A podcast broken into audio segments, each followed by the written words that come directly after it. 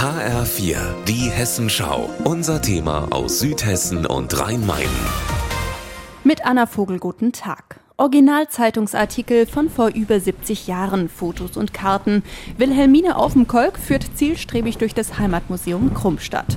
Dort gibt es ab Sonntag eine Ausstellung über die Geschichte des Erdöls im hessischen Ried zu sehen. Und die zeigt, die ersten Bohrungen nach dem schwarzen Gold gibt es in Riedstadt Wolfskehlen schon in den 50er Jahren. Das sind die Bilder von 51, 53 wo die halt hier die Bohrtürme aufgebaut haben und die Leute gearbeitet haben. Und wenn halt da nichts mehr war, dann auf einem Bild kann man es, glaube ich, besser sehen, wo die dann tatsächlich auf Rollen halt weggezogen haben. Mit Kesselwagen wird das Erdöl damals in eine Raffinerie nach Karlsruhe gebracht. Das Geschäft floriert. Der Erfolg führt schnell dazu, dass in Riedstadt immer mehr Erdöl gefördert wird, so Wilhelmine Aufenkolk. Und da kann man dann halt noch sehen, wo die halt überall die Bohrtürme waren und die Fördereinheiten.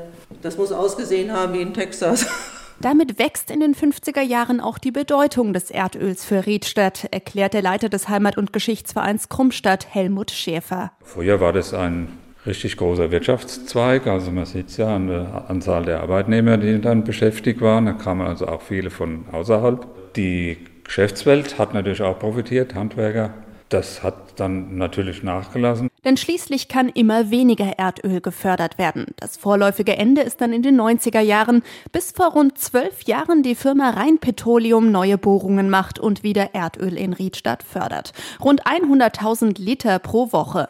Wenn auch auf ganz andere Weise als noch vor 70 Jahren, erklärt Guido Vero von Rheinpetroleum in der Ausstellung. Heutzutage gibt es mobile Bohranlagen, die alten Fördertürme, die dann nach der Bohrung installiert worden sind, die gibt es auch nicht mehr.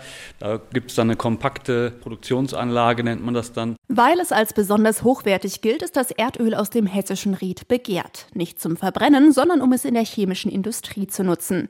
Deshalb will Rheinpetroleum auch noch mehr. Sollten die Probebohrungen im Frühjahr erfolgreich sein, könnte sich die Menge an gefördertem Erdöl bald versiebenfachen, so Guido Vero. Für das hessische Ried heißt das, die Geschichte Geschichte des Erdöls als Thema der Ausstellung im Heimatmuseum Krummstadt wird noch lange aktuell bleiben. Anna Vogel, Riedstadt.